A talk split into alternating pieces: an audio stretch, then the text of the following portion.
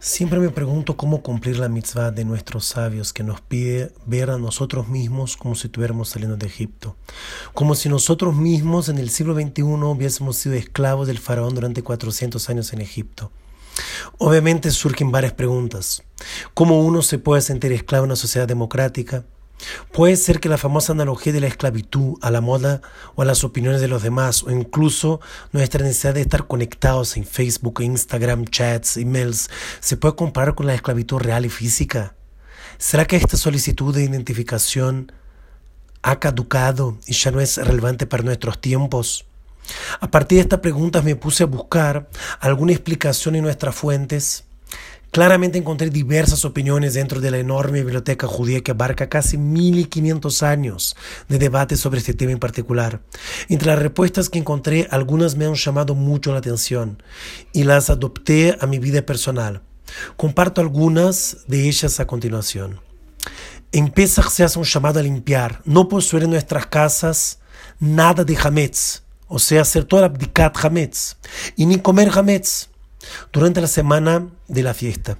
Para eso se necesita una limpieza completa, preparación especial de la casa, la compra de alimentos y productos especiales, etc. Junto con esto nos reunimos con familia y amigos alrededor de la mesa del ceder y allá se le leemos la Gadá. Descubrí en mi investigación que todos estos rituales están conectados con esta petición, enseñanza, de que cada generación debe ver a sí misma como si estuviese saliendo de Egipto la palabra Egipto en hebreo tiene la misma raíz de la palabra límite, estrecho, limitador. Es decir, que Egipto podría ser entendido como lo que nos limita, nos disminuye, nos hace más estrecho el camino. El hametz es todo alimento fermentado o amargado, agrio, Haciendo una generalización, la fermentación del pan, por ejemplo, no es más que el fenómeno del crecimiento de la masa que se hincha de aire. No hay un crecimiento de la esencia, no se agregan ingredientes, simplemente se infló la cosa. El amargamiento, por su parte, es el fenómeno de poner algo, por ejemplo un pepino, una salmuera y esperar que se pudra un poco. Por lo tanto, podemos traducir la palabra hametz como todo que nos hace inflar, llenar, pero sin añadir esencia, o incluso lo que nos hace agrio, podrido. Ejemplos de ello son nuestras actitudes impulsadas por el ego, el egoísmo, el orgullo. Nos inflamos para parecer algo que no somos en verdad. Nos relacionamos con los demás o incluso con nosotros mismos desde la cumbre de nuestra soberbia.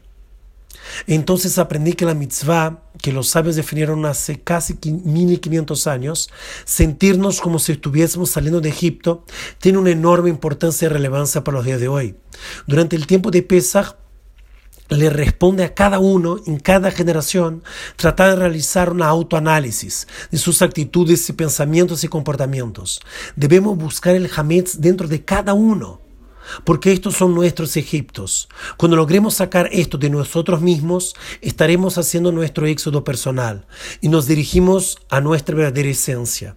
En la tradición judía, esta esencia es simbolizada por la matzah, pan sin levadura.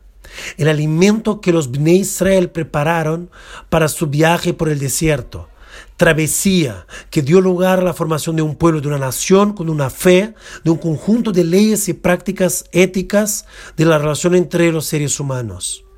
Les deseamos que este Pesach logres salir de tus Egiptos, liberarte de lo inflado, lo amargo y lo estrecho, y acercarte cada vez más a tu esencia. Así, así estarás cumpliendo con la mitzvah de nuestros sabios.